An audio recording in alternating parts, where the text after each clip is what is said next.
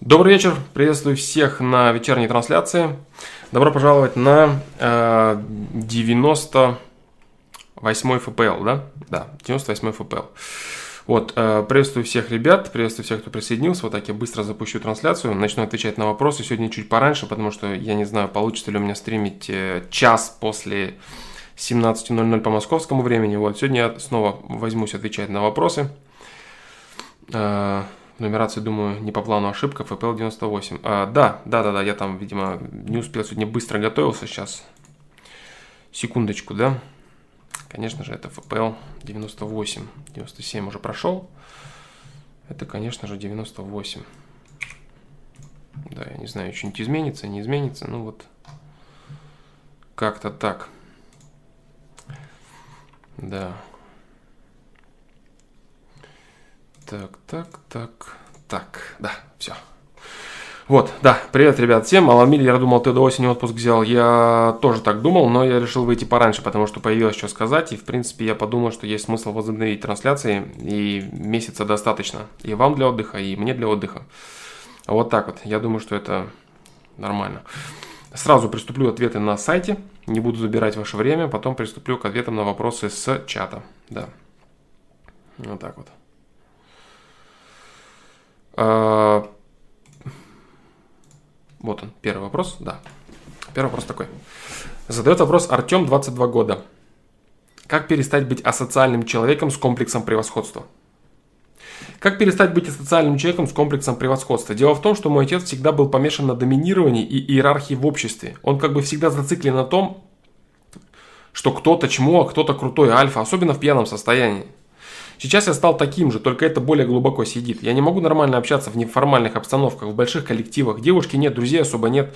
С кем можно было бы собраться, погулять, потусить. Общаюсь только с кем-то, с чем есть общее формальное дело. Когда какие-то праздники, я всегда один. На летний сезон я тоже один. Смотрю фотки, как люди собираются компашкой, парами, веселятся, отдыхают и так далее. Начинаю задавать себе вопрос, а почему я не могу себе обустроить так жизнь? Так, так, так, так. Хороший вопрос. Хороший вопрос, интересный, полезный вопрос. А, конкретно у тебя, вот из того, что я понял, из того, что я вижу, конкретно у тебя а, две проблемы. Два момента, которые я способен обсудить, и из которых, если ты способен будешь, ты сможешь выцепить себе ответ. Да. Первый аспект. Это ошибочное подражание родителям. Да. То есть многие дети, они совершают серьезную ошибку они совершают ошибку в том плане, что пытаются полностью копировать жизнь, прожитую их родителями. Они пытаются смотреть и без разбора клеить на себя это и жить так. Вот, это называется некая слепая вера, слепая вера в родительскую правоту. То есть эта вещь, она в принципе актуальна э, для маленьких детей. То есть когда для ребенка их, его родители это весь мир маленький ребенок, у него есть родители, и, которые представляются рамками, условиями, всем, всем, всем, всем. То есть его родители это его мир, и это абсолют, который там что-то делает, он прав и так далее, и так далее. Во взрослом состоянии, когда человек начинает становиться более взрослеть, он начинает становиться более самостоятельной единицей, вот, имеет смысл рассматривать э, жизнь родителя как жизнь человека, который должен дать тебе опыт – причем этот опыт может быть как э, положительный, так и отрицательный. И гораздо полезнее смотреть на родительский опыт э, отрицательный, чтобы его не повторять, потому что можно видеть ошибки, проблемы. Вот, потому что если какие-то положительные аспекты, то они, ну, не факт, что они у тебя получатся, или может быть у тебя другой путь и так далее. А ошибки, какие-то конкретные косяки, ты четко будешь видеть. Вот так вот делать не стоит. Вот. И у многих детей есть ошибка такая, а, которые вот слепо верят в авторитет родительских поступков, и они начинают совершать те же самые, а, те же самые ошибки.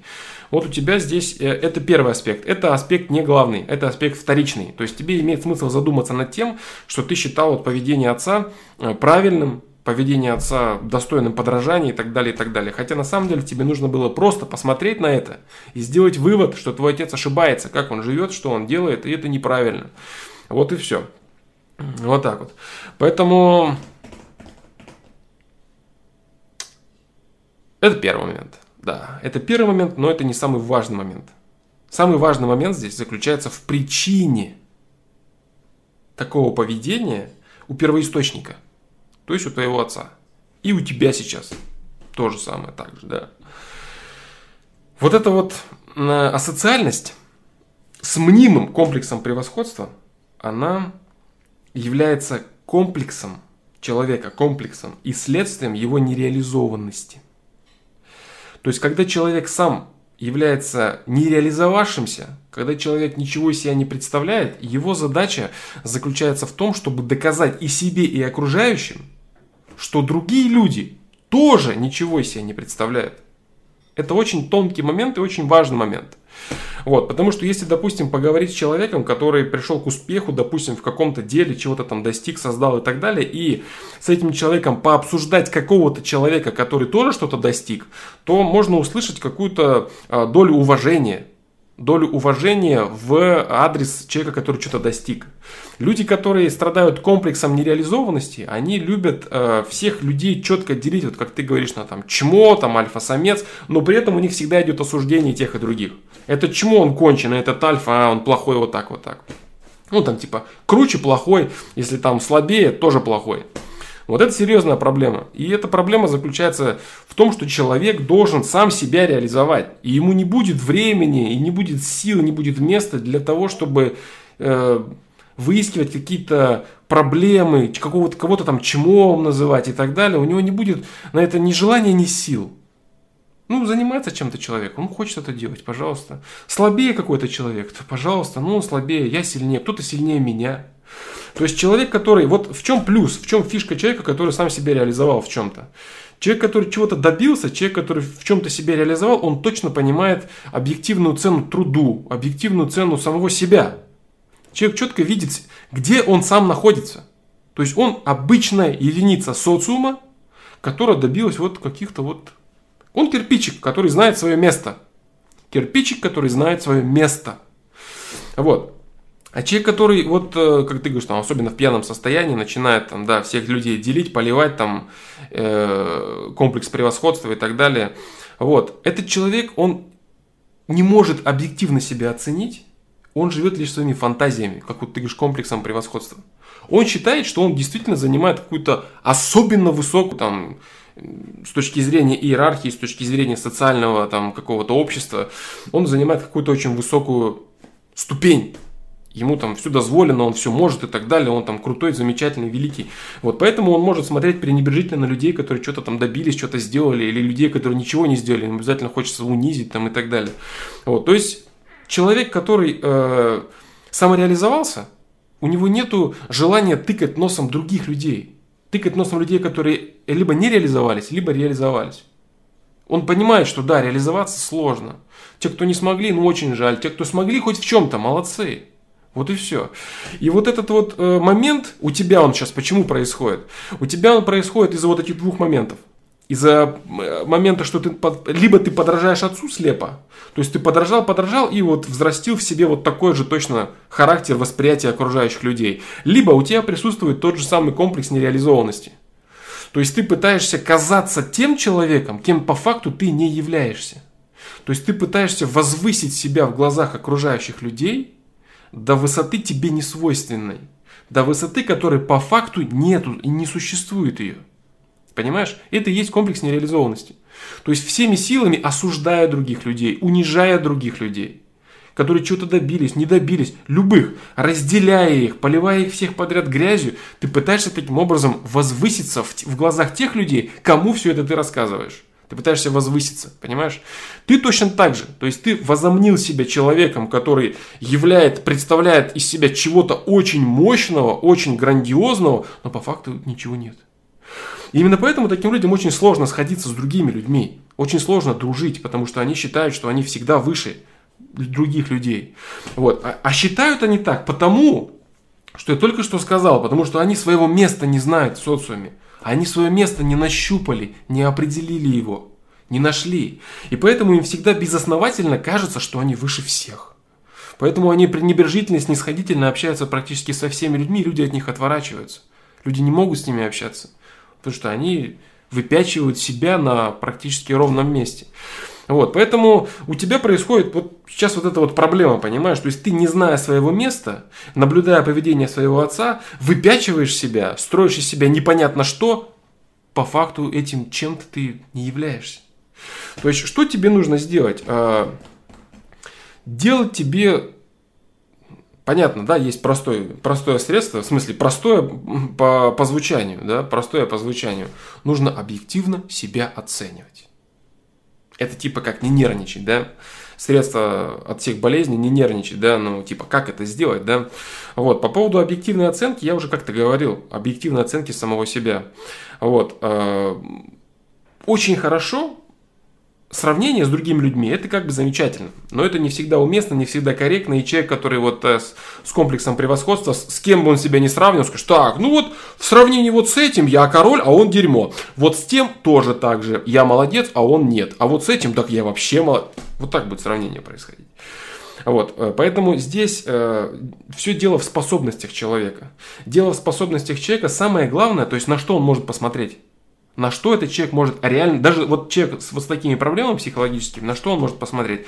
Он может посмотреть на самого себя в прошлом. На самого себя в прошлом, и вот за каждый э, момент, так сказать, прожитый этим человеком, он может понять, вырос ли он, увеличились ли у него ресурсы, развился ли он, стал ли он другим, стал ли он лучше, стал ли он сильнее. То есть не смотреть на кого-то и не сравнивать себя с кем-то, потому что тебе все время будет казаться, что ты там выше, круче, сильнее. Ты не нащупал место, ты не знаешь, кто ты. Социум тебя не определил в стойло, которое ты заслужил. Понимаешь? Ну, социум тебя не определил, ты сам себя не определил. То есть ты не поставил себя кирпичиком в социум. И поэтому ты мнишь себя королем всего этого социума, потому что ты не знаешь, где тебе место там. Вот. Нужно посмотреть на себя. То есть самый главный критерий, самое главное, с чем нужно соревноваться, это с собой прошлым, с собой вчерашним, да. Вот, не с другими людьми, а с собой вчерашним. Это очень правильно, это очень нужно. Вот, поэтому все, что ты должен сделать, это посмотреть на себя прошлого. На себя прошлого. Если ты можешь, конечно, объективно оценивать, допустим, свой социальный статус, свои какие-то определенные заслуги, свою деятельность, которая там влияет на, на тебя, на твоих близких, как ты там построил свое тело, как ты борешься с вредными привычками, как ты создал условия для жизни там себе, близким, ну, любые объективные вещи, которые ты способен просчитать, которые ты способен увидеть, тогда ты сможешь вот увидеть лучше картину. Но если у тебя действительно существует комплекс превосходства, и все тебе ни по чем, все ты видишь только вот я, я великий, я все могу, тогда пробуй э, самим собой себя же сравнивать. Пробуй сравнивать себя с самим собой. И самое главное, вот из всего вот этого разговора, то есть вот ты из всего вот этого разговора, который я тебе сейчас говорю, что ты должен понять? Что каждый человек это всего лишь определенный кирпичик социума. Какой бы он ни был великий, какой бы он ни был альфа-самец или чмо, это кирпичик для социума. И если этот кирпичик там есть, значит он нужен для социума. Так или иначе он нужен для социума. Даже человек с комплексом превосходства, он нужен для социума, чтобы другие смотрели и говорили, да, вот это поворот. Вот и все. То есть они видят и думают, это неправильно. Кто-то делает выводы. Он понимает, так, вести себя так не стоит. Надо объективно себя оценивать, смотреть, взвешивать и анализировать. Понимаешь? То есть все люди, они существуют э, в одной большой, в одной большой плоскости, в одной большой плоскости социума, и каждый ищет там свое, свое место. Свое место, свою роль, свое значение. Вот и все. То есть и вот осознание равенства людей, вот этого фундаментального равенства, о котором я всегда говорю, равенство в том плане, что каждый человек равен другому в том смысле, что он имеет возможность реализовать свои ресурсы. Каждый человек одинаков с другим человеком в возможности реализовать свои ресурсы. Ресурсы разные, но свои ресурсы реализовать можешь ты, я, любой другой человек одинаково. Максимально полно реализовать свои ресурсы. В этом мы равны, понимаешь? Это, это очень фундаментальный момент. Свобода выбора то же самое. То есть в свободе выбора возможности совершать попытки, попытки в развитии самого себя. Вот, то есть в, в своем в своем свободном пути развития мы все равны. И мы, каждый из нас, он находит свой путь и представляет собой кирпичик для социума который так или иначе необходим. Развивает социум в целом. Винтики, винтики, винтики, винтики, винтики, винтики. Вот и все. Поэтому говорить о каком-то превосходстве. Любой человек, который там альфа, там не альфа, кого-то он превосходит. Всегда есть люди, которые превосходят его. Есть люди, которые превосходят его в его самом лучшем качестве. И есть люди, которые превосходят его в других качествах. Пусть если этот человек, которого никто не превосходит в его лучшем качестве, Но есть масса людей, которые превосходят его в других качествах. Нет человека в мире, не существует ни одного человека, который был бы лучше всех во всем. Вот и все. То есть люди, они каждый занимается своим делом. Даже если ты лучший в чем-то, ты там чемпион мира, признанный гений, изобретатель, кто бы ты ни был, силач или красавец, есть другие люди, которые умнее тебя, сильнее тебя в другом, нашли себя в другом, реализовали себя в другом, талантливее в другом.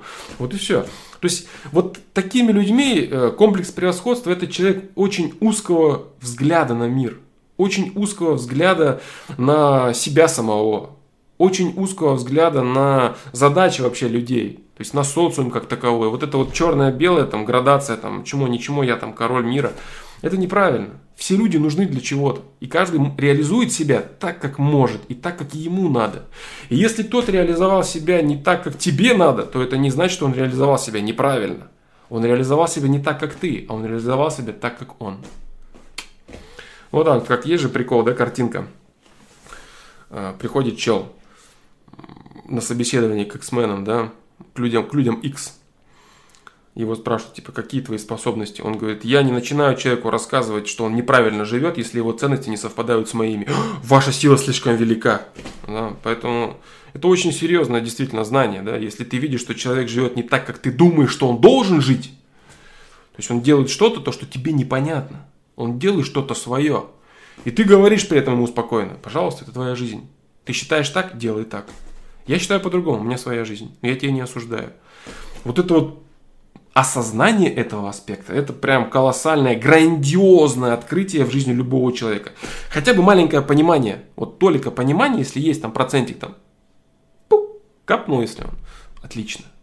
Там осознание на любые там десятые, сотые проценты, это прям великолепно вот это вот. Картинку это, я думаю, многие видели, да, э, в интернете с X-менами этими. Я не осуждаю человека, если он имеет другие ценности, да, и не, и не говорю ему, что он неправильно живет. Это очень правильно.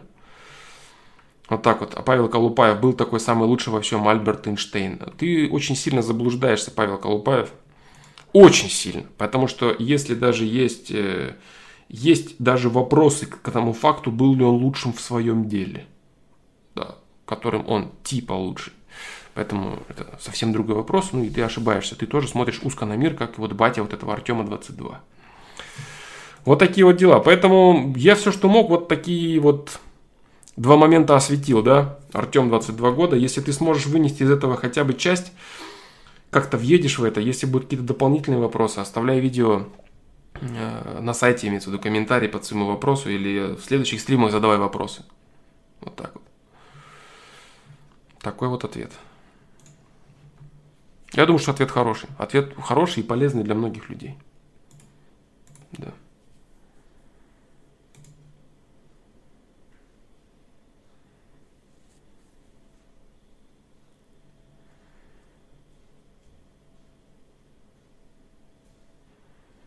Самый лучший Конор Макгрегор.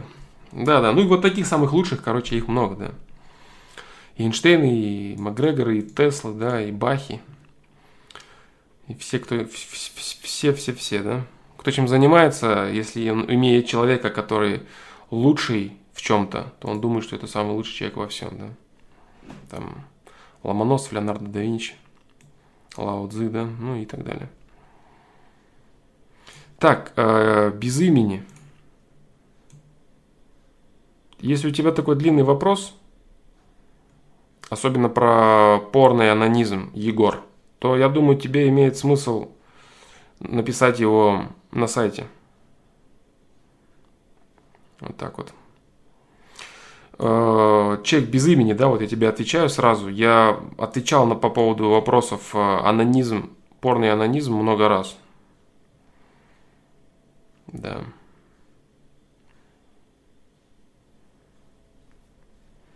Буат Валеев. Да, привет, ребят. Я тоже очень рад, что получилось выйти в трансляции, да, и вот уже третья. Вчера была такая прохладненькая, позавчера была очень хорошая трансляция. Сегодня вот первый вопрос мне очень понравился. Мой ответ на него имеется. Да? Второй вопрос.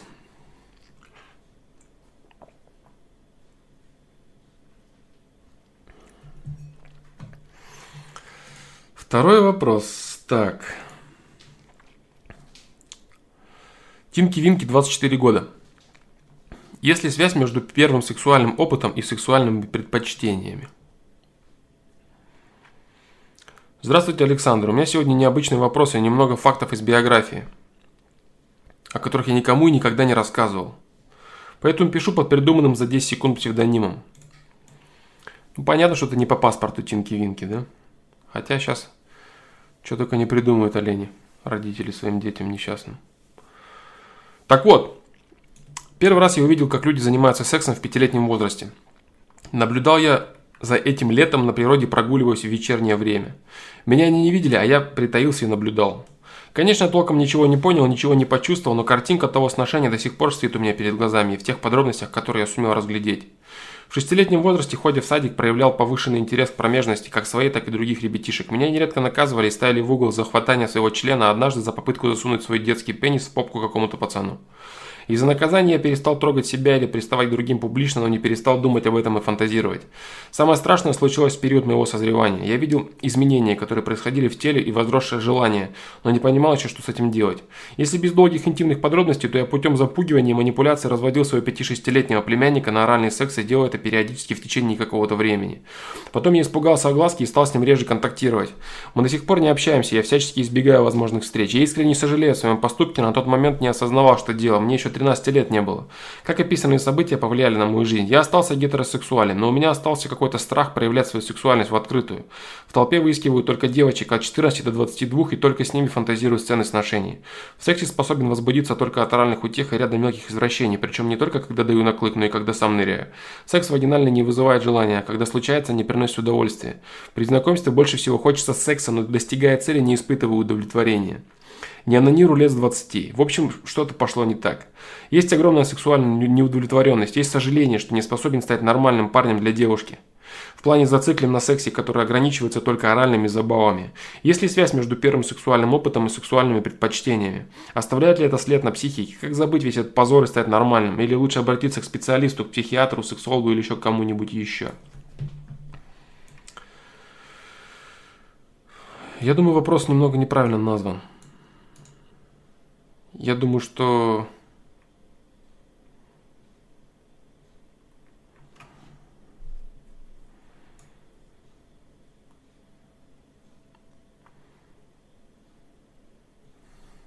Давай начнем с самого начала.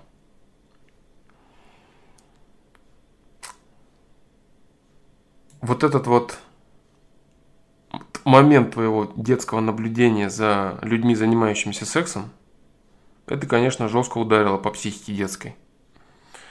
Именно поэтому вот детей так и стараются всеми способами оберегать от вот этого именно физического контакта, потому что ребенок, он живет вообще до момента полового созревания, теоретически он должен жить совершенно другими моментами. Там, когда мальчики с девочками там бегают, там дружат, даже такие там, начальные, начальные школьники, да. Сейчас, конечно, все уже не так с этим информационным пространством забитым, или там девочки уже там с первого класса там красятся, там юбочки короткие одевают, ну и это вот прям извращение конкретное прет, есть переборы, излишки вот эти страшные. Вот, когда дети не дети, а уже это девушка, парень, это все, конечно, неуместно абсолютно. Вот, но это есть, это наша реальность, это наш уровень развития, для чего-то нам это дано, да. Вот, поэтому в целом это огромная печаль, когда ребенок э, попадает в такую ситуацию и становится заложником ее, потому что детское любопытство, оно толкает его на исследование этой ситуации, и он начинает уже понимать, что вот у него там вот писюн есть, а у девочки нет писюна, там, и как это все, для чего это все. То есть он начинает задумываться о, вопросах, которые не должен задумываться, которые ему не нужны, которые должны быть для него закрыты. Вот, то же самое там, э, там по мирозданию, допустим, да, то есть человеку слишком рано, если дать, это он там с ума может сойти, там, и прочие, прочие моменты. То всему свое время. То есть база у, твоего, у твоей проблемы, база именно в этом. Я тебе скажу так. То есть вот насколько возможно ты хорошо прошел эту ужасную ситуацию, то есть вот то, что ты делал, да, в детстве, ты правильно говоришь, ты не осознавал поступков, ты не осознавал то, что происходит, и ты очень сильно сейчас об этом сожалеешь. То есть э, психика твоя насколько могла не сломаться, насколько она могла остаться нормальной, Настолько она осталась. Ты остался гетеросексуальным, ты сожалеешь о содеянном, у тебя нет склонности там какой-то педофилии, там маленьких детей, имеется в виду 5, 6, 7 лет и так далее. То, что ты смотришь там на девочек 14, 22, 22, да, вот. Конечно, не совсем понятно, 14, есть сейчас девушки, которые там в 14 выглядят как в 22. Я надеюсь, ты смотришь на таких. Если да, то, то хорошо, да. То есть, чтобы это все-таки был а, здоровый, полов, э, здоровый половой интерес к противоположному полу. То есть, чтобы у тебя было здоровое желание секса с полноценной девушкой, пусть молодой девушкой, но это должна быть полноценная девушка, э, взрослая, да, готовая стать женщиной, скажем так.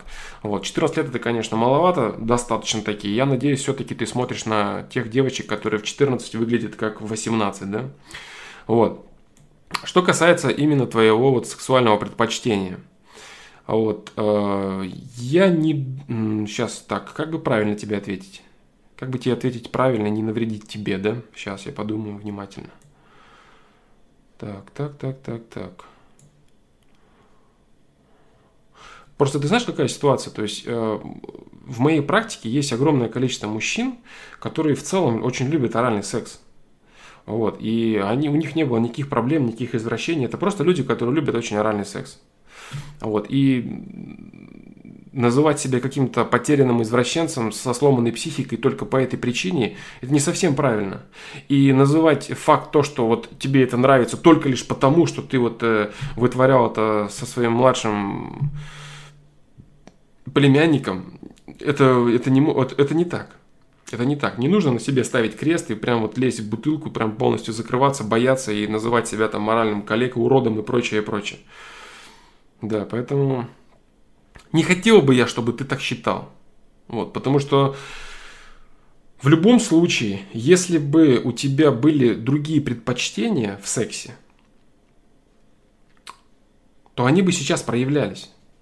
И если вот ты, понимаешь, назвать полноценным сексом, в котором твои сексуальные потребности, стремления и наклонности проявились, вот эти вот детские извращения, которые ты делал со своим племянником, это неправильно. Это неправильно. То есть твои нормальные истинные позывы, истинное твое желание вот э, к занятию сексом, оно произошло именно по, после твоего взросления, после того, как ты стал нормальным, полноценным взрослым человеком. Вот, ты уже понял, что тебе нравится, что тебе не нравится там, и так далее. То есть ты остался гетеросексуален, тебе нравятся девушки. Тебе нравятся девушки, как ты сказал, до 22. Вот, понимаешь, то есть хорошо, как бы, понятное дело, там, всем нравятся молодые девушки, это нормально, все в порядке, дружище. Вот. Что касается, э, как Оставит ли это след на психике? Оставляет след на психике, естественно, да, конечно. То есть вот это то, что ты говоришь, картина стоит, ты маленький, ты это смотришь. Для тебя это вообще, для, для тебя этого не должно было существовать. То есть тебе, ну это, не буду сейчас я погружаться в дебри там мироздания, духовности там и всякие вот, всякие вот этой вот э, темы, да, для чего тебе это было нужно, для чего маленький ребенок вообще все это увидел и сломал себе психику. Э, просто примем это за данность. Для чего-то это было тебе нужно. Вот, и ты должен исходить из этого. Первое, что ты должен понять, ты не виноват в том, что ты это увидел. Понимаешь? Ты ребенок, ты не знал, что надо отворачиваться, уходить. Дети любопытны, они смотрят. Вот. Я тебе скажу так, я знаю огромное количество людей и детей, которые видели секс в, в очень маленьком возрасте. В очень маленьком возрасте. Да, безусловно, это отчасти сказалось на их психике. Но говорить о том, что они там стали какими-то маньяками, извращенцами, нет. Что касаемо твоего вот этого действия по поводу склонения э, младшего, да, так сказать, к оральному сексу и так далее. Самое главное, что ты сейчас осознал пагубность этой ситуации. То есть для тебя это не стало чем-то желанным, понимаешь? Самый важный момент именно в этом. Для тебя это не стало чем-то желанным и чем-то тем, к чему ты постоянно стремишься. Ты, наоборот, пытаешься это забыть как страшный, как страшный сон, и тебе стыдно, тебе не нравится, тебе неприятно и так далее. Это очень хорошо, что ты думаешь так, что твоя башня не повернулась, такой, а как теперь мне нравится делать вот так, постоянно буду выискивать мальчиков. Вот это была бы проблема. Остался гетеросексуальным, замечательно. Понимаешь, то есть в целом я говорю, то есть насколько возможно хорошо психологически из этого выйти, ты вышел. Поэтому не нужно зацикливаться на том, что вот мне нравятся оральные ласки, только потому, что вот это я проделал со своим племянником. Нет, не обязательно так. Не обязательно. И я не считаю это вообще каким бы то ни было сексуальным опытом.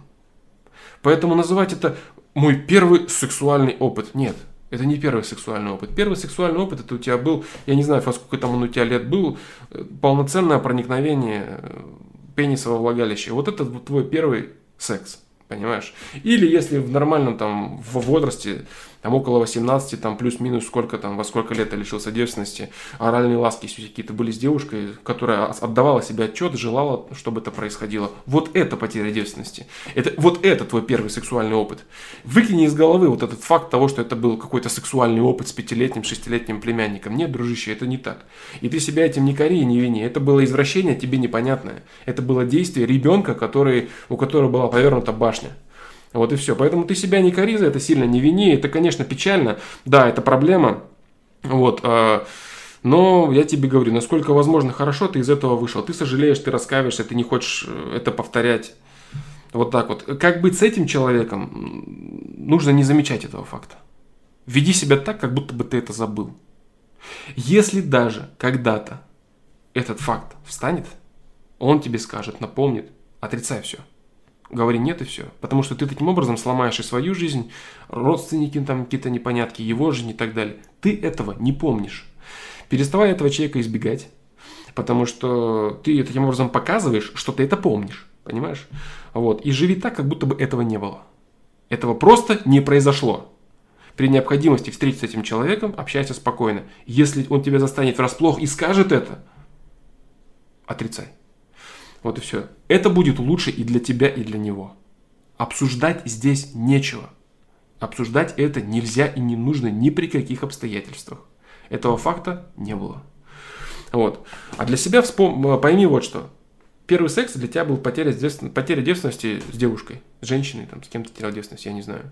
Это были детские извращения, тебе непонятные. Вот так вот. Вот такие дела, дружище. Вот все, что могу сказать на этот счет. Если ничего не помогло, обращайся к специалистам. Вот так вот.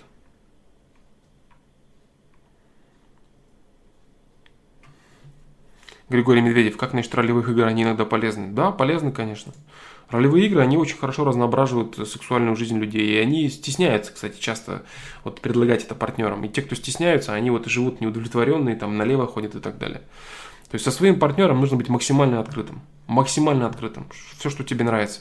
Если ты, твоя открытость вызывает отторжение э, партнера, партнер тебе говорит, ну ничего себе ты хочешь, значит вы не сходитесь. Это гораздо лучше, чем если бы ты молчал, копил, хотел, желал, смотрел какие-то там ролики, уходил в какую-то порно, кого-то выискивал бы, там изменял, вел бы какую-то закрытую жизнь. Нет. Твоя задача просто тогда обозначить, что ваши фундаментальные ценности, а половая жизнь это достаточно таки серьезный момент. И если серьезно есть увесистое желание у тебя, и, и, допустим, половая жизнь для тебя это огромная часть твоей жизни. Есть такие люди, у которых половая жизнь это очень важная часть жизни. Есть люди, для которых это не настолько важно. Вот. Для тебя это очень важно, и хочешь ты вот этого, того, пятого, десятого, а для твоей женщины, допустим, половая жизнь занимает вот столько, и, в общем-то, ей ничего и не надо. Значит, вы не, вам не по пути. Вот и все. Но нужно быть абсолютно открытым в этом вопросе, искренним, и дорабатывать все вопросы. Да. Вот так вот. Большинство маньяков, кстати, как и Чикатило, стали такими из-за сексуальной недостаточности. Конечно, конечно. Конечно, люди, которых, которые не реализовали себя на сексуальной почве, они, конечно, становятся жестокими. Там, женоненавистниками они становятся, потому что они могут себя реализовать с женщиной и так далее. То есть, все это отсюда происходит. Убивают других людей, потому что они чувствуют себя неполноценными по отношению к ним, из-за ненависти к ним, из-за злости к ним. Это, да, люди с огромными ужасными комплексами, которые они решили не решать, они решили выплеснуть свою ненависть на других людей.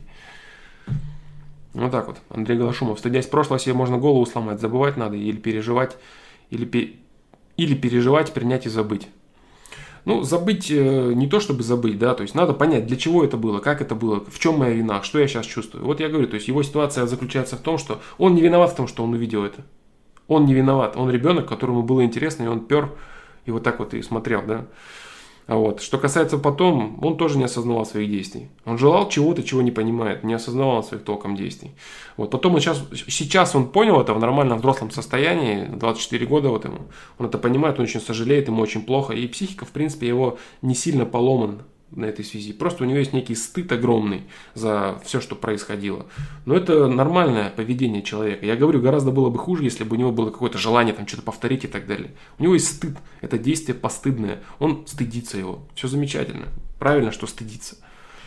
Который человек должен в себе взрастить и создать да, до того момента, как он, так сказать, попробует секс. То есть все вот эти сексы там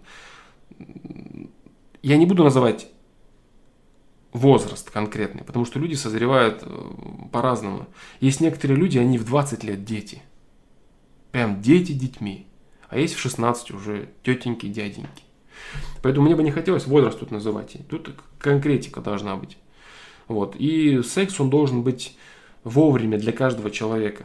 Да, ранний секс, он, конечно же, неправильный абсолютно неправильно. И начало плескания гормонов это не есть э, начало периода, когда нужно срочно им заниматься этим делом. Конечно, нет.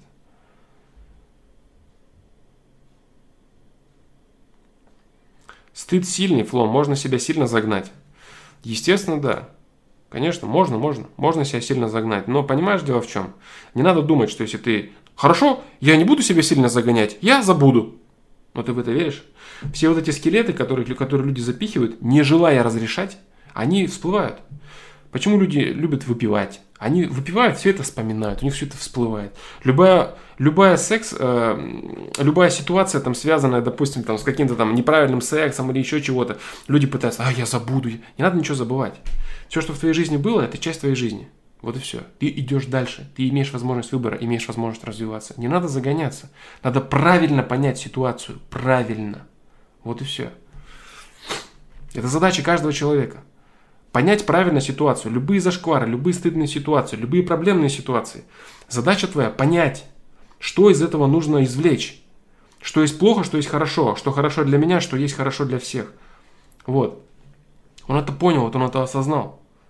Что он сделал неправильно. Но его вот это вот, э, вот этот вот гон его, мне нравится оральный секс, значит это потому, что я тогда в 13 лет... Нет, это не из-за этого. Это не из-за этого. Вот и все. Кстати, по поводу первого сексуального. Первый сексуальный опыт, и вот я опять же знаю людей, огромное количество людей вообще негативный сексуальный опыт. Раскрываются люди потом в нормальном сексе, им нравится совершенно не то, что было первый раз, ну и так далее. То есть первый сексуальный опыт, он не имеет, может не иметь вообще никакого отношения к предпочтениям. Девушка то же самое, там, лишаясь девственности, она может одну позу иметь. Потом она, когда понимает, что ей действительно нравится, что ей действительно нужно, она совершенно по-другому может вести, вести э, процесс секса. Совершенно по-другому. Мужчина то же самое. Вот, поэтому нет, не надо загоняться. Он, он много себе комплексов наворотил. Да, он был неправ в некоторых моментах. Но он сожалеет о них, раскаяние. Раскаяние и понимание своей ошибочности. У него есть возможность идти дальше. Все, все в порядке. Все в порядке. Есть люди, которые с гораздо большими проблемами, так сказать, и косяками, и зашкварами, они двигаются дальше, осознают это все и идут, идут по жизни вперед.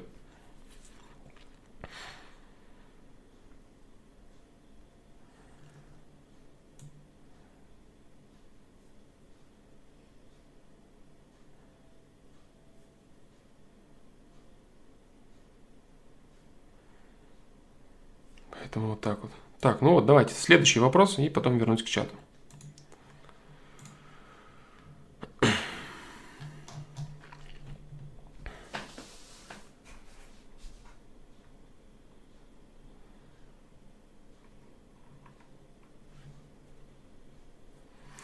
Александр, 26 лет. Как рассортировать мысли в голове и проявлять минимализм в жизни? Неплохо звучит. Ну, не знаю, о том ли оно. А, Флом, привет, спасибо за твои ответы, благодарен тебе очень. Подскажи, как избавиться от всего лишнего и ненужного в голове, так и в жизни в целом.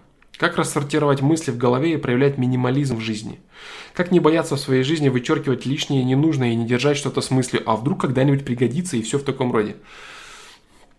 Такое ощущение, что в голове бардак и хлам, который нужно очистить, помыть и привести в норму. Легкости в голове нету. Банальный пример, надеюсь, ты поймешь. Допустим, в Ютубе и в ВК у меня есть группы, есть нормальные, а есть такие, которые пустышки, которые никак не развивают и к которым у меня нет внутреннего позыва. Зайти в них, но я все равно да, внутреннего позыва зайти в них, но я все равно не удаляю, не понимаю почему. То есть в моем случае это то же самое, когда старый человек собирает всякий хлам и непонятно для чего. Для каких целей, самое главное, что полезного вносит в его жизнь этот хлам. Спасибо. Коряво мысли сформированы немного.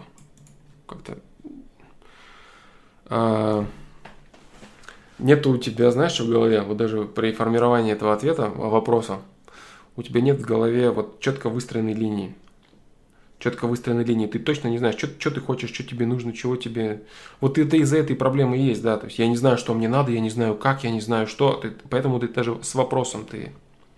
Даже вопрос задать нормально ты толком не можешь. Суть я понял. Суть я понял. Ну, чувствуется внутри, да, в тебе вот это вот неопределенность и вот эта вот суета.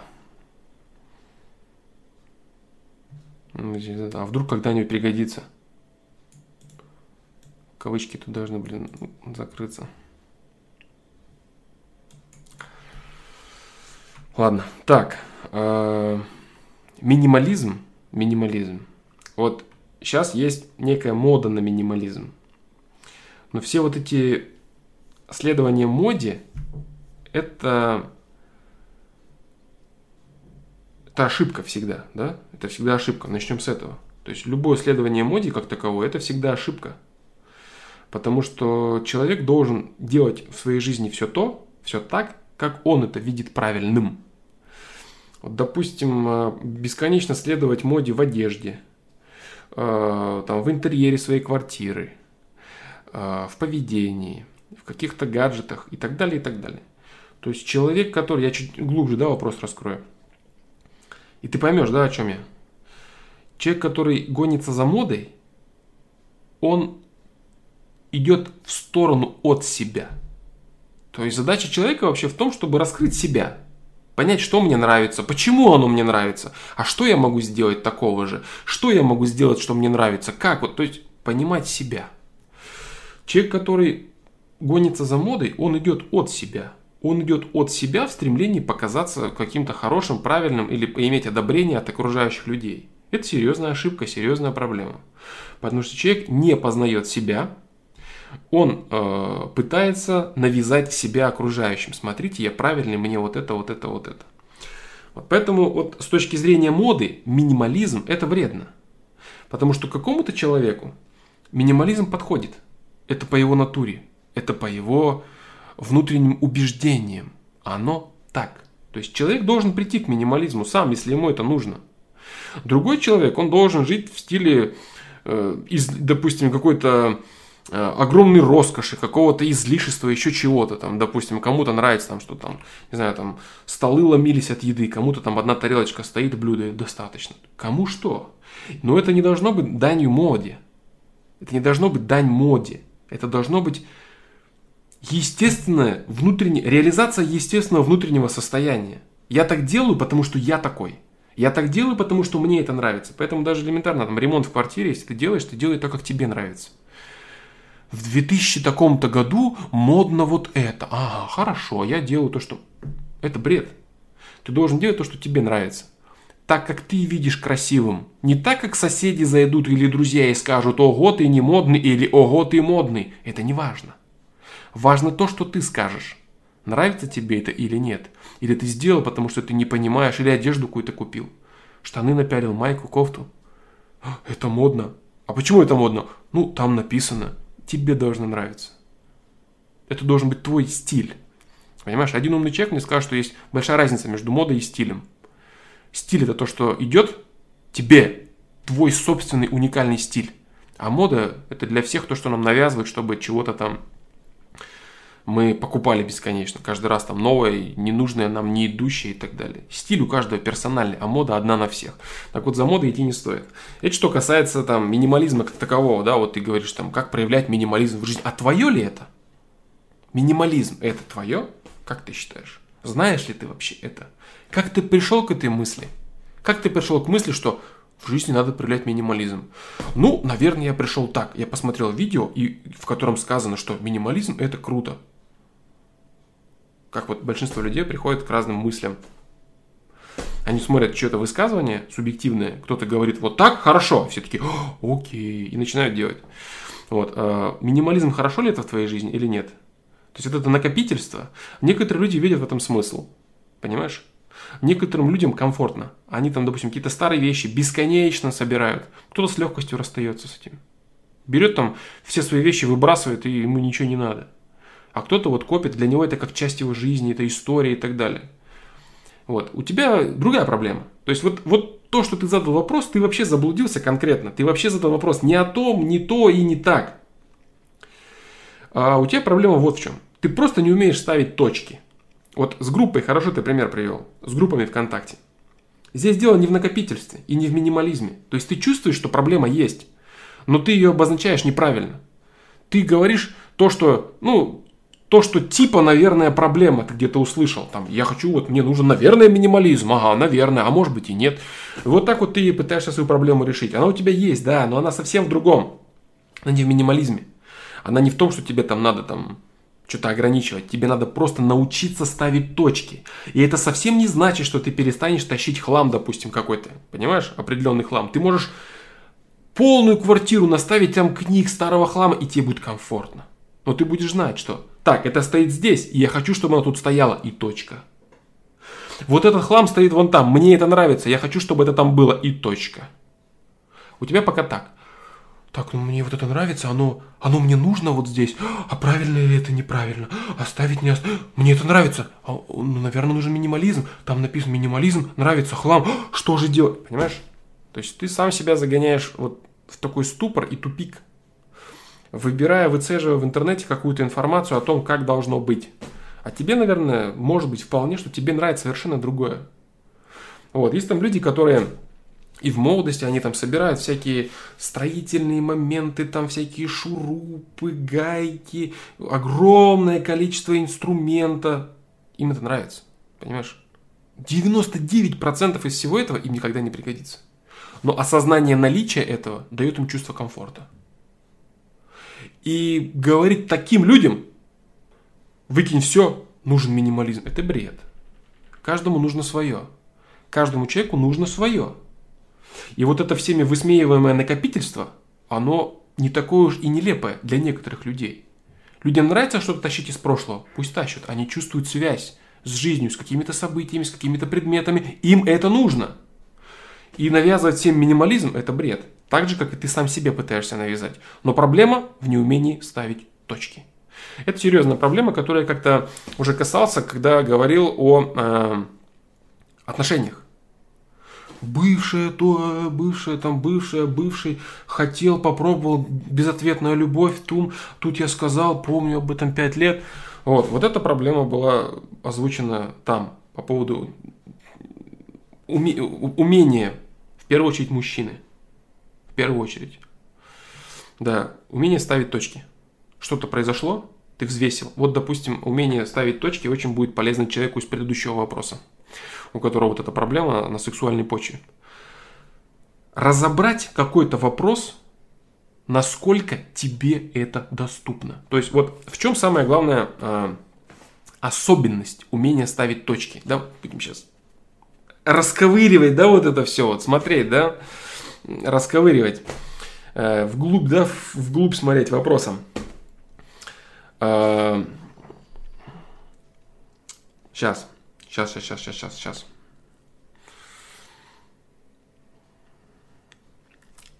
Первое, что человек должен понять, для того, чтобы научиться ставить точки, это то, что нынешнюю ситуацию свою, какую бы, как, какая бы она ни была, он должен оценивать, исходя из своих нынешних имеющихся ресурсов в данный момент.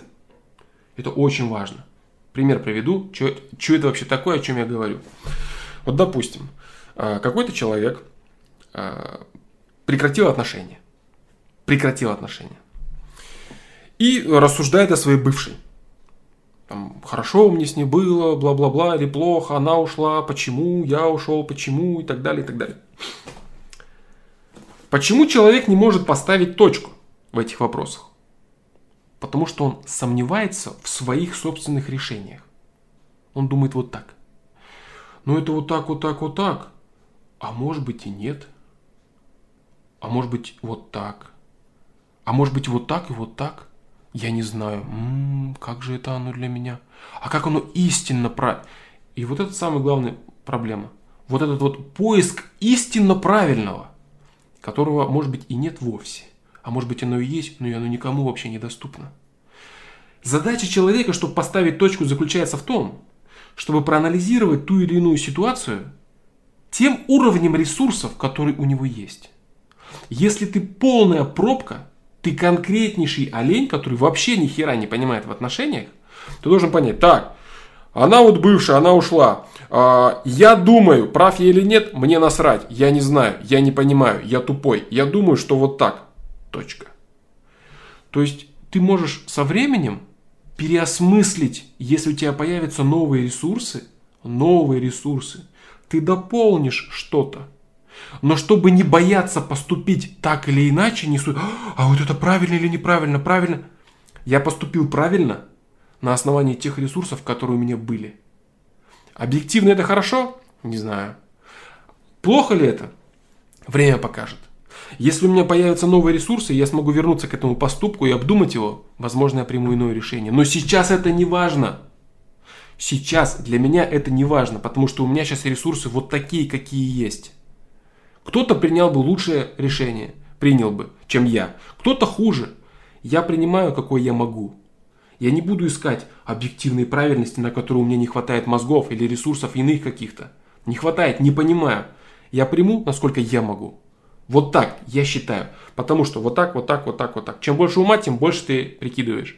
Но не нужно, не имея возможности объять все и сомневаясь, не нужно бесконечно бояться. Я моим ресурсом считаю, что будет вот так. Точка. Я хочу, чтобы вот этот хлам стоял вот там. Это правильно? Я не знаю объективно. Я считаю здесь и сейчас, что для меня это правильно, и я так хочу. Точка. И он стоит. Понимаешь? У любого собирателя. Это вот так правильно? Он сказал, тот сказал, этот сказал. Я не знаю, что они сказали. Я считаю, для меня это правильно, потому что мои ресурсы интеллектуальные говорят мне, что для меня это сейчас правильно. Точка. И так во всем. Понимаешь? То есть, если не поступать так, то человек не будет способен э, человек не будет способен вообще никогда ставить точки ни в каких вопросах. Он всегда будет находиться в какой-то абстракции поиска какой-то истины, которая, возможно, не дана вообще никому. Он будет бояться совершать любые поступки. Он будет бояться совершать попытки, о которых я говорил на прошлом стриме и на многих-многих других стримах. Попытки. Чтобы совершать попытки, надо уметь ставить точки. Да. И сюда эту тему привяжем. Это очень крутой ответ, на самом деле. Вот. Чтобы совершать попытки, нужно уметь ставить точки. А чтобы уметь ставить точки, нужно соблюдать вот этот вот нюанс. Нюанс, который заключается в том, что я буду поступать так, как я умею, как я могу. Кто-то осудит меня, кто-то не поймет. Сам я пересмотрю через время. Хорошо, значит я вырос, отлично, я разовьюсь, замечательно.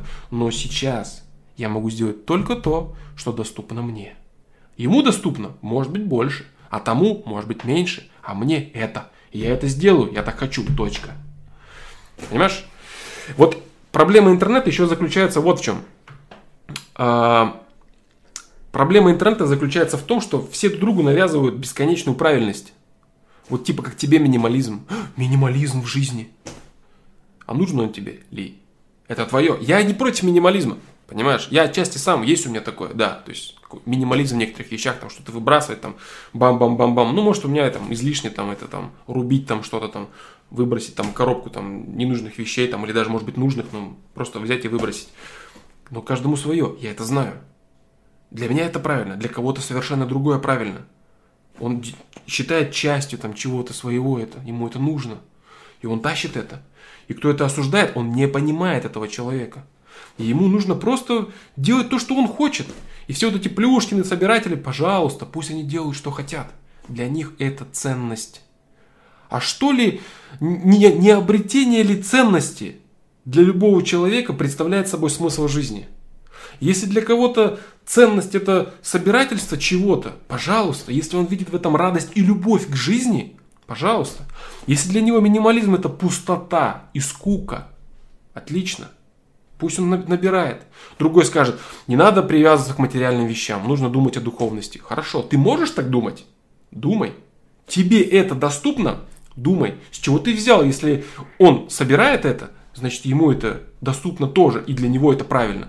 Может быть, он пособирает, пособирает, и на основании этого будет думать, создавать какие-то моменты из жизни, моделировать, создавать свое настоящее, радоваться чему-то, вспоминать, смотреть. Много всего. Каждому человеку по его уровню. Условия, решения, испытания, точки. Все. Я вот это вот так понимаю, я это делаю. А как это понять? 10 видео посмотрел. Тут ответ, там ответ, тут ответ. А вот правильно, неправильно, правильно, неправильно, правильно, неправильно. И все. И сел на задницу. Прокрастинация началась. Что делать, не знаю. Что они говорят, мне не важно. Я считаю вот так. Тупой я, наверное, но считаю вот так. Пока вот так. Буду считать по-другому, если смогу, изменю потом. Если нет, значит сейчас я все равно считал так. Я сделаю так. Вот и все. Фух, вот такой вот ответ. Э, это очень хороший. Это очень хороший ответ. Очень хороший ответ. Андрей Голошумов. Э, все, на сегодня э, ответы, да? Ответы с, с сайта. Все, этот я однозначно запихаю в видосы отдельный ответ. Это очень хороший ответ. Мне очень понравился он. Да. Я думаю, он будет полезен очень многим. Да, очень многим. Мне про стекло отделяющее очень понравилось, пришлось. Очень по нраву пришлось. Очень хороший образ. Согласен, мне тоже понравилось, да, вчерашний. Хороший. Флом, правильно ли вытаскивать из себя всю гнилуху, обиды и так далее, чтобы поставить точку? Обязательно, обязательно. Обязательно. Ни в коем случае не надо ничего забывать. Нагребать скелет, э, шкаф скелетов. Рано или поздно шкаф будет ломиться от них, и дверь распахнется. И они так оттуда полезут, как бы они тебя не задавили нахер, эти все скелеты. Поэтому, чтобы этого не происходило, человеку нужно всегда иметь чистый шкаф. И все, что есть, разбирать здесь и сейчас. Обязательно делает.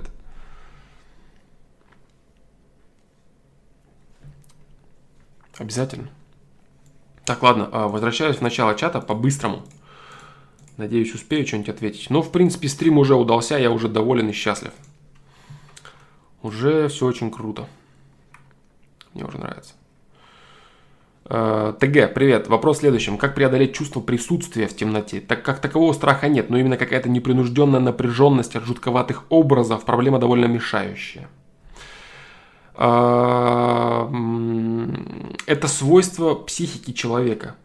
Дополнять то, что он не видит. Вот, допустим, дополнять непонятное, собирать в картину. Почему, допустим, иногда человеку кажется, там он из облаков может э, конструировать какие-то вещи. В темноте ему кажутся какие-то образы постоянно. Там вот это, то, то. То есть мозг, он дополняет картину. Почему вот я э, очень часто говорю, это следствие, да, опять вот этой темы. Интересно, сейчас я скажу, может поймешь, о чем я говорю. Знаешь, у меня такой афоризм есть. Люби, э, допускай пустоту в, в рассуждениях, умозаключениях, пустоту. Вот, когда я говорю, что если ты что-то не знаешь, скажи, что ты не знаешь. Или, допустим, что во многих учениях эзотерических есть много истины, зерен истины, и очень много бреда, надуманного, когда люди думают, так, ну вот это правильно, да. Ну, значит, наверное, вот это вот так, да. А вот это, наверное, вот на основании этого, наверное, наверное, вот, ну, и начинается херня. Вот, поэтому мозг человека, он любопытен, любопытство. А как же, а как же, а почему? А как мы произошли? А как мы на Земле появились? А как вот это? А в чем смысл жизни? А что после смерти? Понимаешь? То есть, а зачем система созидающей гармонии? А кто это придумал? А в чем смысл? А как работает? Есть вопросы без ответа. И они без ответа могут быть, могут быть ответы, могут быть вопросы без ответа более узкие. То есть какие-то житейские, бытовые вопросы и так далее. Там я там чего-то не знаю. Не знаю и все. Я этого не знаю. Узнаю, наверное. Я этого сейчас не знаю. Вообще не знаю, очень хорошая фраза. Не знаю. Ты даешь себе ответ. Не знаю, это тоже ответ. Понимаешь? Так вот, его дать очень сложно. И заставить мозг дать себе ответ, не знаю, в темноте, тоже сложно. Мозг пытается, он ничего не видит, он пытается воссоздать некие образы. То есть ты не пугайся этого, не напрягайся. Это естественная, естественная работа мозга, когда он пытается тебе там создавать какие-то образы, там кто-то как будто бы есть, у-у-у, понимаешь, вся вот эта херня, на чем там фильм ужасов основаны, вся вот эта вот мудистика. Вот, поэтому не парься из-за этого. Прими это как естественное стремление мозга дополнить невидимую им картину, непонимаемую им картину, дорисовать ту часть, которой нету, а в темноте до хера чего нету, поэтому ему надо все вот дорисовать или, по крайней мере, ощущать, что что-то есть, наверное, где-то. Вот этот аспект. Поэтому не парься, да. Отдавай себе отчет, выключил свет, да, мой мозг хочет нарисовать херню. Мой мозг хочет рассказать мне, что тут что-то есть, хотя я прекрасно знаю, что здесь есть, а чего здесь нет. Вот так.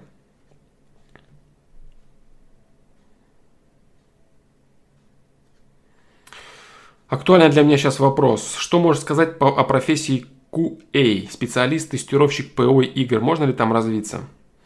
Смотря где ты находишься, смотря какие у тебя условия, смотря какой у тебя потенциал в этом вопросе. М-м, развиться, тестировщик.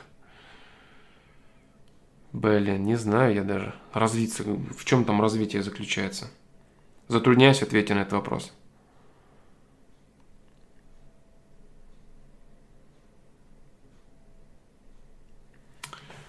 Не знаю я.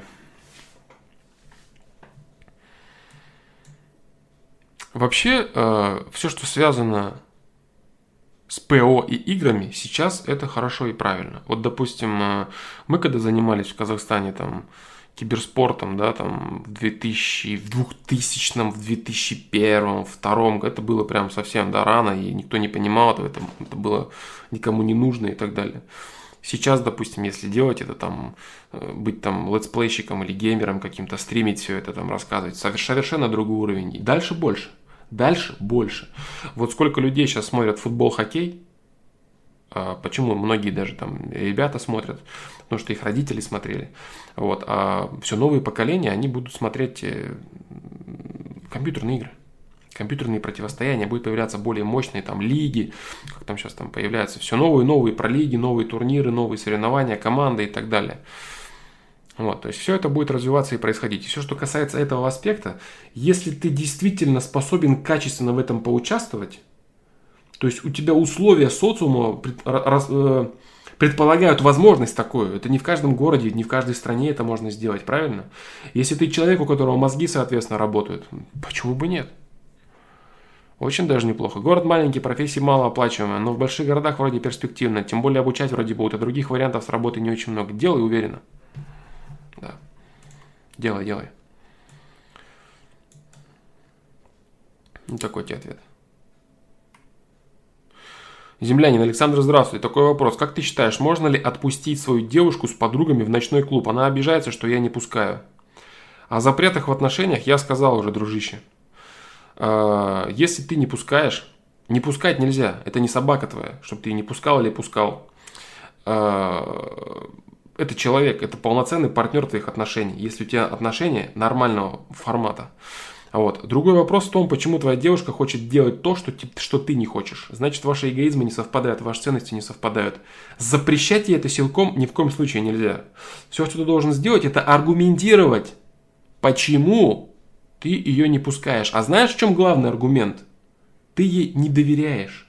Вот это главный аргумент. И именно поэтому открыто ты это ей не можешь сказать. Ты же не можешь ей сказать. Я не отпускаю тебя в клуб, потому что я тебе не доверяю, потому что я считаю, что там кто-нибудь может тебя трахнуть. Это же жестко. Но это правда. А правду люди не любят. Поэтому они любят так в жопе вилять и нагребать какую-то херню, да? Ну, не пускаю тебя в клуб, э, ну просто так. Поэтому ты подумай, почему ты ее не пускаешь? Почему? Вот. И есть ли поводы ей не доверять? Если есть поводы ей не доверять, ты тогда подумай вот о чем. Почему моя женщина это та, которой я не доверяю? Она действительно давала тебе поводы? Посмотри видео ревность. Ревность. Вот. Это разные вещи, да? То есть некоторые люди путают ревность с э, какими-то своими собственными фантазиями. Да? С фантазиями о предательстве.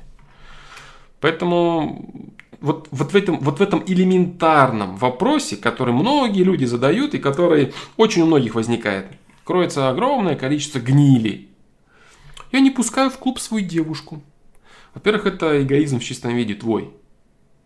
Ты запрещаешь человеку делать то, что он хочет. Если твоя девушка, может быть, твоя девушка, да, может, она хочет пойти в клуб, бахнуть там кокаина и трахаться там с диджеем. Может быть, она так хочет делать. Вопрос в том, какого хера эта девушка твоя девушка, если ты хочешь видеть другую. Я, конечно, ничего не имею против таких девушек. Если тебе нравится такая, пожалуйста, многим нравится, они живут, радуются жизни, радуются похлеще многих, там, испытывают там, какие-то чувства и так далее.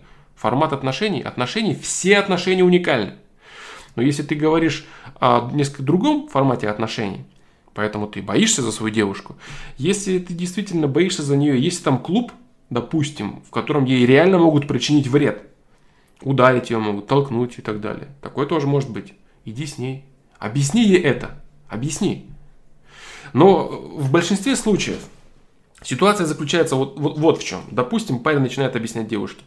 Там тебя кто-то там толкнет и так далее. Все это маскировка того факта, что он просто боится, что ей кто-то вдует. И самое главное, он боится, что его девушка этого хочет. Так вот я тебе скажу так, дружище. Если ты, если эта девушка Э, с которой ты собираешься строить серьезные отношения, то есть развивать их до брака, создания семьи, если ты видишь в этой девушке потенциальную жену, смело отпускай ее. Отпускай ее и смотри, что получится. Вот и все. Если для тебя это временное, временное отношение, и ты знаешь, что она может сходить налево, вы там вместе спите, вам все нормально, все в порядке, это твоя собственность. Пока. Она будет брыкаться, но это пока твоя собственность, и делай с ней все, что считаешь нужным. Нет, не хочу, не будешь. Я тебя трахаю и не хочу, чтобы кто-то тебя трахал, пока я тебя трахаю. Уйдешь от меня, делай, что хочешь. Вот такой формат без проблем. Но если ты видишь в этом человеке нечто большее, то проверить свое доверие к этому человеку, это было бы неплохо, знаешь. Было бы неплохо. Вот так вот. Если ты ей говоришь, там, я там боюсь, что тебя там кто-то тронет, заденет, она тебе говорит, да ты что, будем сидеть на столе, как там нас все знают. Нас все знают, мы всех знаем, мы там просто потанцуем, ничего не будет. Ты такой, у тебя там в мыслях, ну, ну тебя-то могут трахнуть. Да нет, нет, просто ну вот вдруг кто-то толкнет, а вдруг... Понимаешь, то есть ты свое недоверие проецируешь на нее. Если повод ей не доверять, если есть, и твоя девушка действительно хочет, чтобы кто-то трахнул в клубе, ну какого хера тогда эта девушка твоя девушка? Вопрос к тебе тогда. Вот так. Но я говорю, опять же, все зависит от формата отношений. Если ты с какой-то там пробледуней пока э, живешь, да, и тебе нравится там чисто с ней спать, а все остальное тебе насрать, и ты просто, вот твой мужской эгоизм, не хочешь, чтобы ее пока кто-то трахал, пока ты с ней, не пускай, конечно. Нет, и все, до скандала вот не пойдешь. А если это нормальные отношения, в которых должно быть доверие и взаимопонимание, тогда пусть идет без проблем.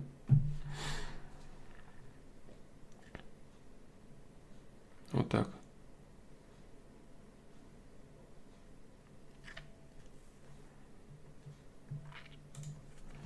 Такой вопрос, да, вот частый вопрос от многих людей, который раскрывает огромное количество подоплеки. Вот реально. Мысли, люди не хотят задумываться об этом. Они хотят себя обманывать. Да я не думаю, что она там с кем-то потрахается. Ну, ну просто, просто, вот чтобы вот просто. И вот за этим просто стоят скелеты в шкафу. До этого дожидать, да, доживать. Не надо этого делать.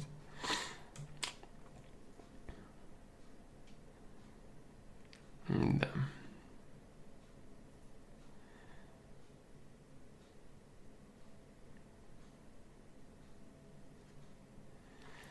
Безымянный, без имени человек, да, я тебе еще раз отвечаю, э, огромное количество видео на канале Порный анонизм. Огромное количество, поэтому отвечать на этот счет я не буду.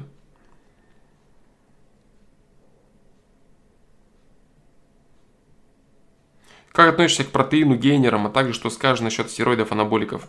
Не буду ничего и говорить, я не считаю себя достаточным специалистом. Скажу так, что сколько я не читал статей, э, стероиды, анаболики это вообще нет, это стопроцентное нет. Для меня лично. Я считаю, что я уже отвечал на этот вопрос.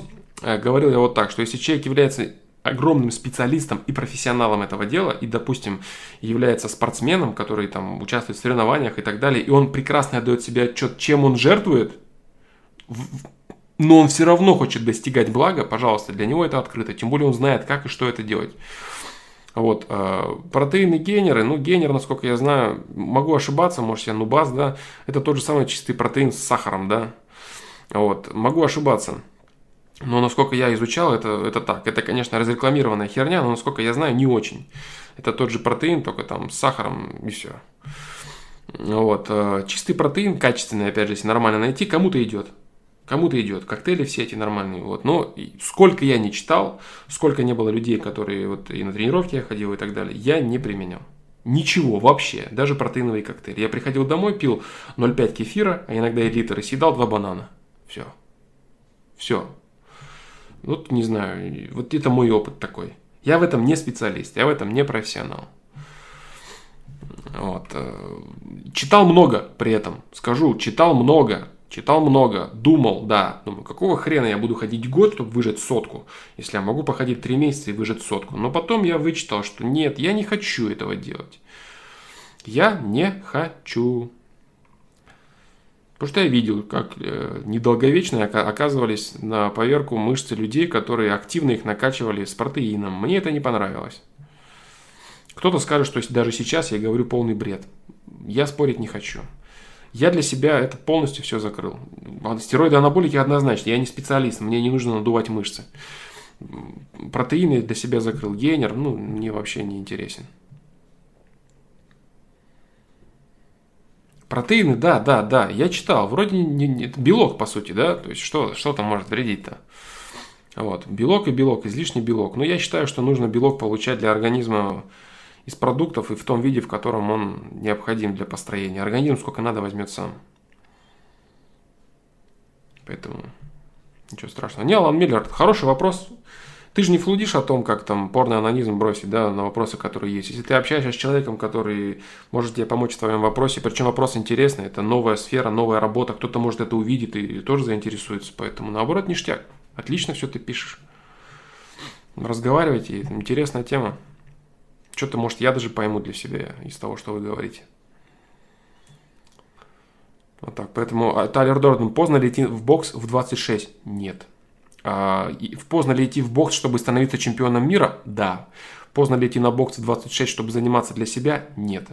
Нужно заниматься аккуратно и постепенно, первый год приводя свое тело в нормальное состояние. Вот и все. Если ты придешь и захочешь э, стать чемпионом мира в 26, тогда ты опоздал. Потому что любительская школа еще тебя должна была бы быть очень большой, очень мощной. Вот поэтому нет вообще ты не опоздал близко даже. Даже если ты придешь в 35, ты все равно не опоздал. Если ты будешь заниматься для себя. Только надо заниматься по уму, естественно. По уму. Профессиональный бокс начинать с 26 поздно, да. Но опять же, да, опять же, база в чем твоя. Я когда говорю поздно, я имею в виду, что у тебя не было профессиональной спортивной карьеры до того. А то, может быть, ты как Григорий Дрозд, который был профессиональным Э, вроде у него то ли тайский бокс, то ли кикбоксинг. Ну, то есть у него ноги прям сумасшедшие. Это человек, имеющий фантастические ноги. Все, что ему нужно было сделать, это поставить удар руками. Все. Это на самом деле сделать не так сложно, как многим кажется.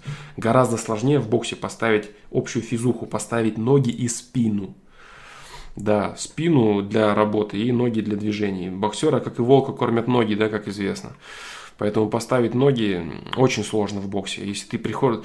Можно ли прийти в бокс в 26? И я такой, нет, конечно, нет. И ты такой, ну я вообще-то чемпион мира по тайскому боксу и вообще я мастер спорта по кикбоксингу. Тогда не поздно, бро. Вот, тогда все нормально. А если ты обычный крип, который пришел, и у тебя там еле руки двигаются, ноги, и ты ничего не можешь, еле, еле двигаешься, и на пятый этаж по ступенькам поднимаешься, у тебя там отдышка, ноги болят, пот льется – Тогда поздно, да, чемпионом мира тебе вряд ли стать. Но для себя заниматься ты можешь все равно. Очень успешно и хорошо. Вот так. Поучаствовать в соревнованиях. А, смотри, какой вес у тебя. Смотри, какой вес. Вот мне, допустим, тренер э, очень много звал, да, постоянно соревнования. Типа там, вот ты там молодец, там КМС, там с, с, с перворазрядниками, с КМСниками там подерешься, короче. Но я знал, что мой супер тяжелый вес, да, 100 плюс, он подразумевает один хороший удар. И, соответственно, если я получу этот хороший удар один, я не знаю, во-первых, мне очень сложно было просчитать намерение, да, намерение по реализации своего тщеславия, там побить какого-то человека на ринге, да, для меня, наверное, это было бы неправильно, я очень побаиваюсь этого аспекта, да, вот, поэтому, скорее всего, я бы хапнул. Э, не страшно получить, не страшно, вообще не страшно получить. Страшно получить э, серьезные травмы, которые могут для себя иметь последствия для моего дела фломастера, для моей работы на работе и проблемы, которые будут связаны с тем, что мои близкие люди будут переживать из-за этого.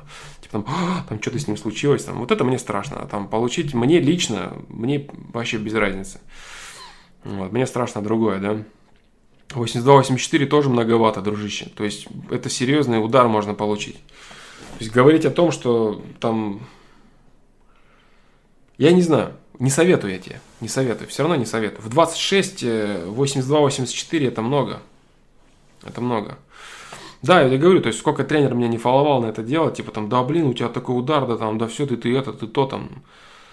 Ему просто интересно было, может быть, даже части посмотреть, да, то есть как я буду себя чувствовать в ринге. Да и мне было очень интересно посмотреть, как я себя буду чувствовать в ринге.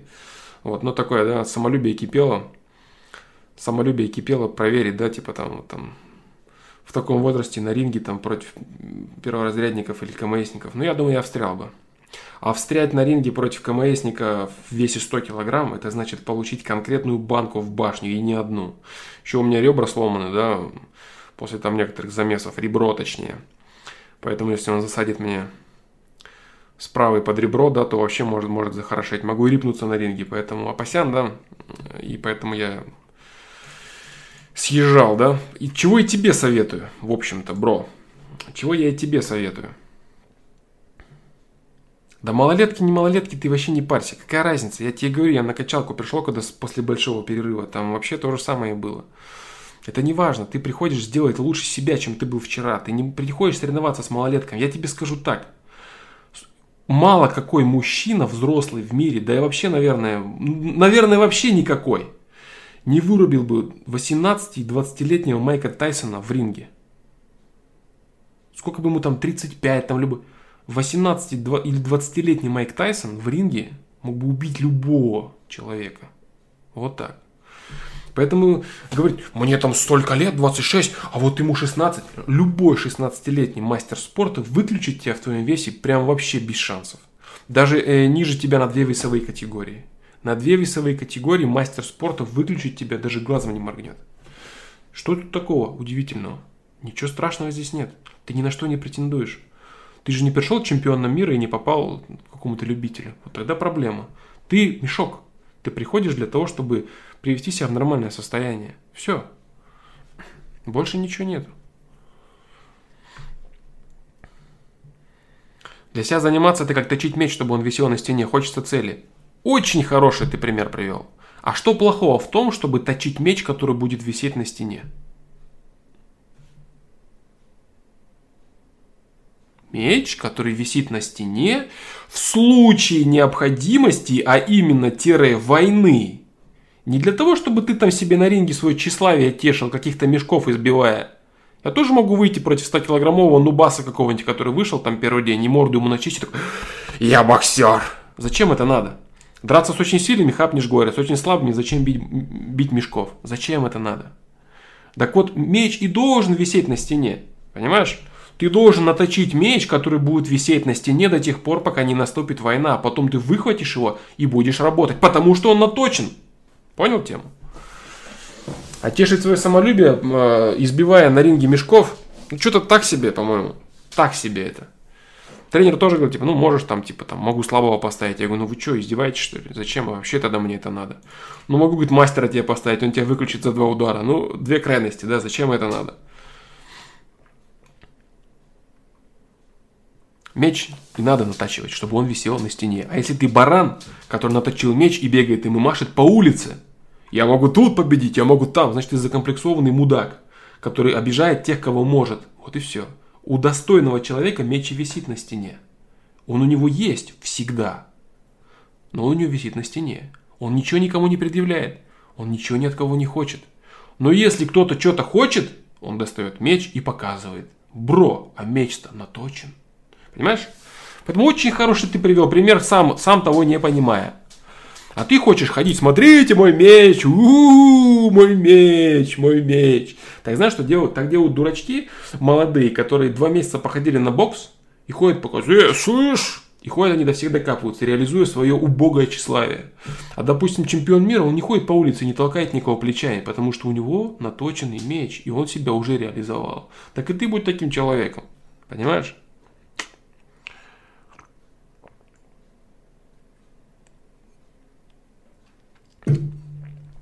Смотрел «Мирный воин». Очень много дырок и косяков в этом фильме. Очень много. Очень много. И финал там сплошная косяк и сплошная дырка. Кривой фильм. Задумка была хорошая, реализация и сценарий параша полная. Факт самого того, что он ему говорил не нужно тщеславие, а в итоге он на тщеславие и напоролся, да, и там говорится о том, что у тебя другой путь на самом деле, а ты как дурак, нет, вот мне путь, но вот не надо на этих кольцах победить. Неправильный фильм, ошибка, ошибочный полностью, некорректный, вредный фильм.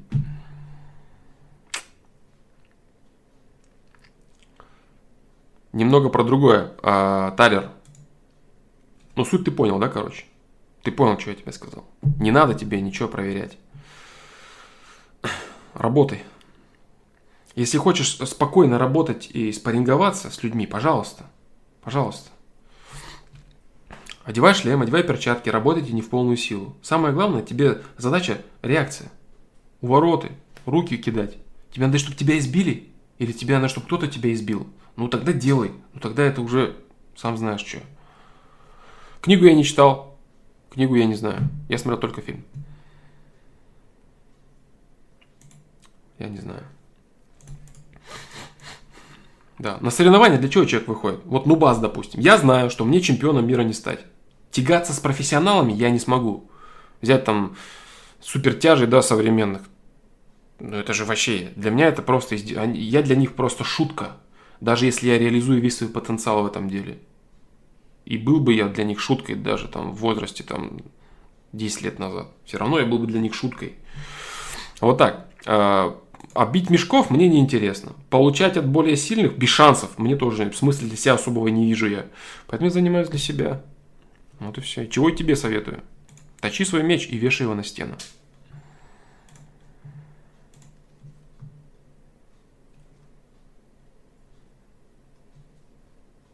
Дмитрий Иванов, нет, там вообще другой финал. Ну вот, значит, сценаристы, как всегда, хорошие ребята.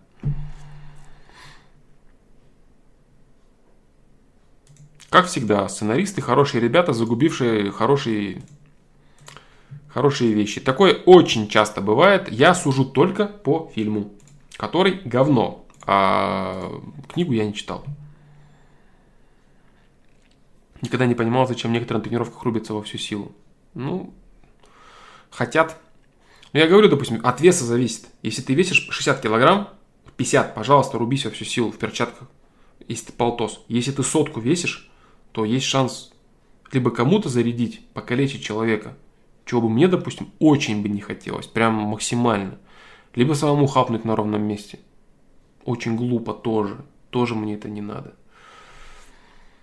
Естественно, тщеславие, э, самолюбие гудит. Проверить, проверить. Особенно, когда ходишь активно на тренировку, ты прям реально чувствуешь силу там в своем ударе, ты знаешь, ты щелкнешь кого-то, он упадет, и тебе хочется проверить, как идиоту. Это нельзя делать. Ты должен включать человечность. Надо вырубать животное и включать человечность. И понимать, что это мне нужно для обороны. Это мне нужно для того, чтобы чувствовать себя уверенно. Для того, чтобы руками махать на стриме, сидеть и не уставать. Грубо говоря. Вот и все. А приносить вред какому-то другому человеку, ну что за радость, а что за бред? Я кого-то изобью. Ну и дурак ты. Вот и все.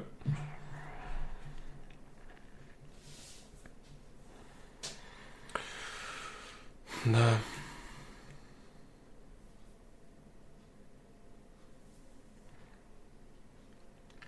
Как не посадить зрение, если на работе приходится целыми сутками сидеть за компьютером? Как можно предоставить глазам отдых?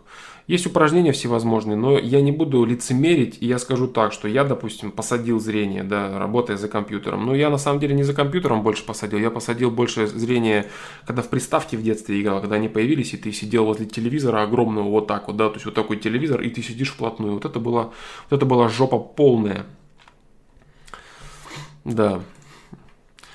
Поэтому садят люди, да, садят люди зрения, которые вот э, работают с компьютером, и ты от, от этого никуда не денешься и не убежишь. Если ты можешь пить какие-то там травы, таблетки, препараты, помогающие делать какие-то гимнастики. Вообще, насколько я слышал, надо больше моргать. Люди, которые играют в игры, почему проблема? Они не моргают. Надо больше моргать и отводить в сторону взгляд. Это самое простое, что реально. Вот эти все. Нужно делать гимнастику для глаз. Вот это я не делаю, не могу найти для себя нужную. Отводить зрение в сторону, посмотреть дальше, ближе, близко на руку посмотреть, на дальние предметы посмотреть, отвести. Все. Отводить чаще, отвлекаться, отходить от компьютера. Это лучшее, что можно сделать из простого и то, что реально работает. Там выжимать морковный сок. Ну, что-то не выжимается, да? Вот, и что-то гимнастика не делается. А вот реально обычные какие-то вещи, они делаются и получается, да, ты моргаешь хорошо, смотришь в разные стороны, там отводишь вниз, вверх, ближе, дальше. Все. Вот так вот. Вот такие вот дела.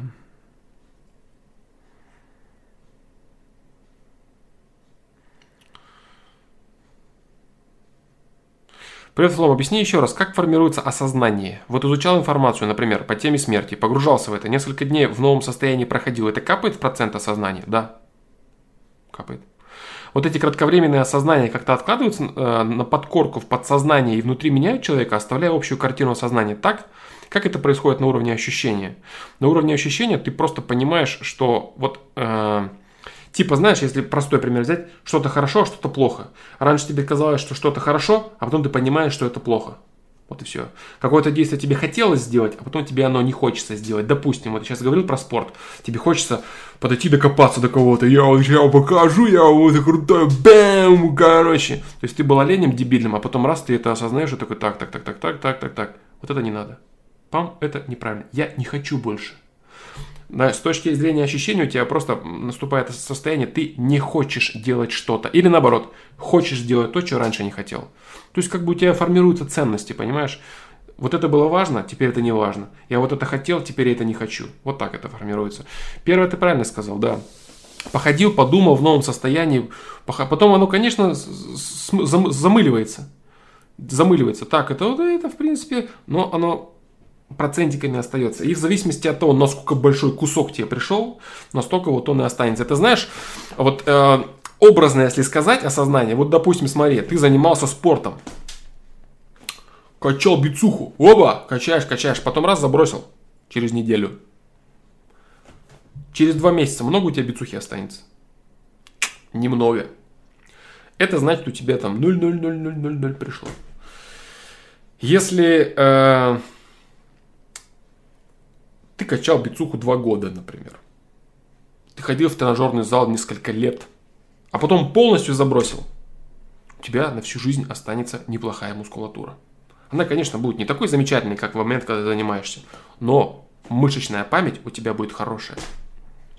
Не такая, как в тот момент, когда ты осознал. Она отложится, чуть другая. Вот с мышечной памятью здесь можно проводить аналогии, понимаешь? Кусок, пум, осталось. Как мышечная память. Мышечная память. И чем чаще ты вспоминаешь эту мышечную память, там раз в год там делаешь там двухмесячные забеги тренировок, тем у тебя больше, больше, больше, лучше, лучше. То есть то, что ты говоришь, это типа мышечной памяти. Очень хороший, кстати, этот. Да.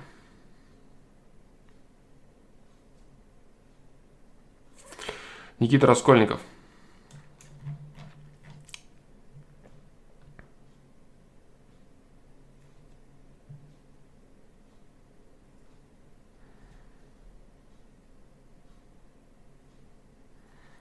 Гунько Дмитрий, извини за повтор, но отвечал ли ты на вопрос, как объяснить желание сделать что-то дурное по типу крикнуть в автобусе, сказать кому-то фигню, залезть в жопу какую-то, в зависимости от адреналина? Нет, это внутренний посыл человека к действию. Внутренний посыл к совершению попыток. Э, такая херня происходит, когда ты себя очень сильно ограничиваешь. То есть у очень закрытых, замкнутых и закомплексованных людей вот такое в голове постоянно. Они вот такие снаружи, а внутри у них просто все разрывается, ор, они хотят, они... Я хочу за... Понимаешь? Вот. То есть это у людей, которые вот из-за стекла смотрят и не реализуют свои попытки, не реализуют себя в миру. У них вот такая вот херня происходит. Вот так вот. Отсюда это, от нереализованности своих попыток. Ты боишься. Попытки. Попыточки. Вот от чего.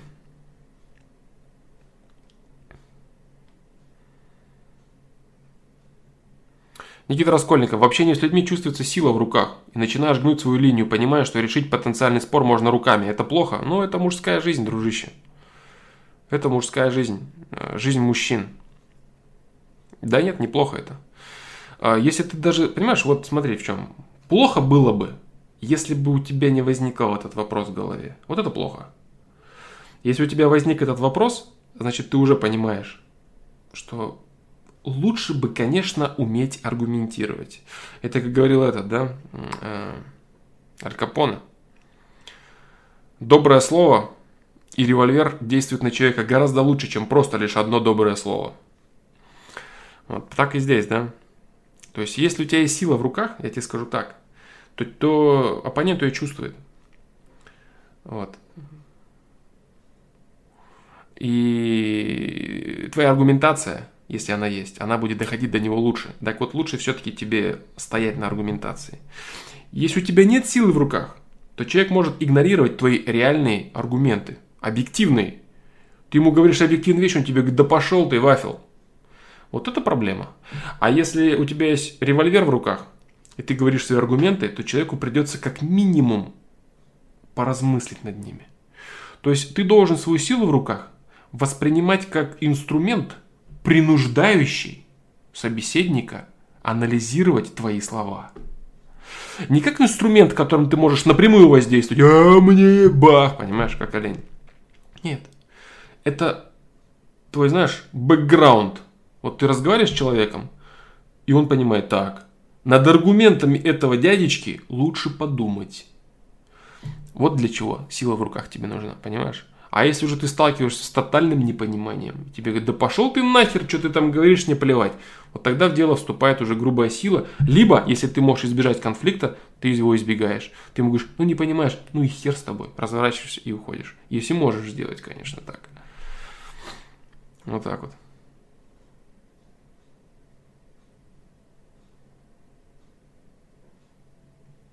Вот так. Так, ну все, ребята, блин, вот полтора часа, замечательный стрим сегодня прошел, мне очень понравился, столько много полезных ответов.